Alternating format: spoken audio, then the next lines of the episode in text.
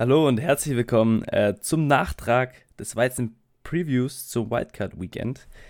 Wie letzte Woche, also bei dem Weizen Review von der Woche 17, haben wir es ja wegen eines Hangovers äh, nicht geschafft, die Folge aufzunehmen.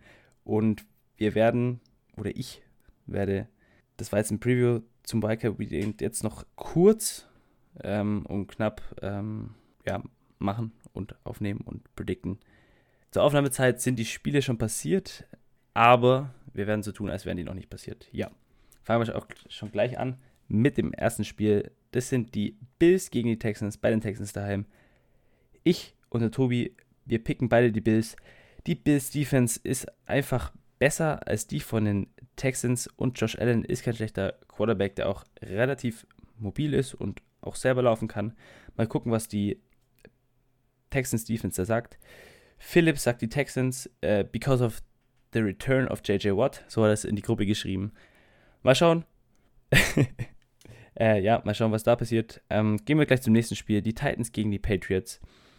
Wir alle drei picken die Titans. Ja, die Titans wegen Derrick Henry. Derrick Henry ist in der zweiten Saison ja absolut brutal. Der hat in der Woche 17 schon ein echt krasses Spiel abgeliefert mit über 200 Rushing Yards und drei Touchdowns. Die Patriots haben zwar die beste Defense, aber Derrick Henry ist Derrick Henry in der zweiten Hälfte der Saison. Vielleicht holt es ja den Titans auch noch den Sieg. Dann ähm, Philipp hat dazu noch zu sagen, die Pats verlieren, because the Pats are bastards.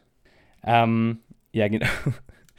ähm, das nächste Spiel, die Vikings gegen die Saints, bei den Saints daheim. Wir alle drei picken die Saints. Philipp sagt easy win. Ich sag, äh, oder wir alle sagen, Cousins in der Primetime, der hat noch nie ein Monday Night Football äh, Game gefunden, der ist in der Primetime irgendwie nicht so gut.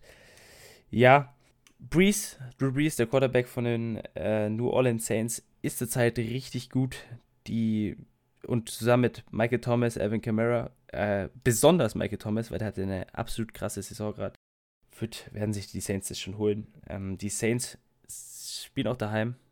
Also ist ja auch ein lautes Stadion tatsächlich. Wird nicht so einfach für die Minnesota Vikings. Was eventuell für die Vikings spricht, ist die gute Defense von den Vikings, die ja also auch echt viele Waffen hat. Die Namen weiß ich jetzt nicht, weil Philipp ist ja nicht da.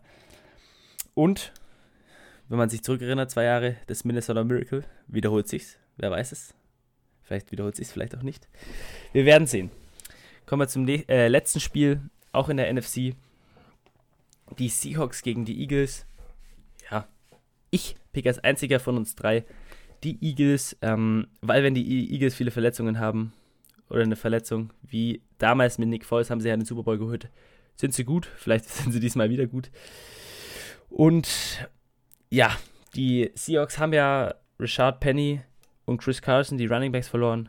Haben sich dafür Marshall Lynch geholt. Mal gucken, wie der sich, wie der abschneidet. Ähm, aber ja, die anderen beiden picken die Seahawks. Philipp sagt Lynch for the win. Äh, Lynch for the win, ja. ähm, und Zach Ertz ist questionable bei den Eagles. Das ist der Tight End, der ein echt wichtiges Target für ähm, Carson Wentz ist. Und die Eagles sind einfach echt angeschlagen. Die Seahawks haben Russell Wilson, was ein echt guter Quarterback ist. Die haben Tyler Lockett, DK Metcalf und Marshall, Marshawn Lynch. Mal gucken, wie die spielen werden. Ja, und das sind unsere Predictions für das Wildcard Weekend. Ähm, wir werden sehen, wie das Ganze sein wird, wie viele Picks wir richtig haben, obwohl wir es ja schon wissen, aber das wisst ihr ja nicht. Ja gut, ähm, wie letzte Woche, nur ganz kurze Folge, weil wir es nicht geschafft haben, die normalen Folgen aufzunehmen. Aber, also nächste Woche die, das Review des Wildcard Weekends und das Preview der Division Round sind wieder ganz normal. Also, ade.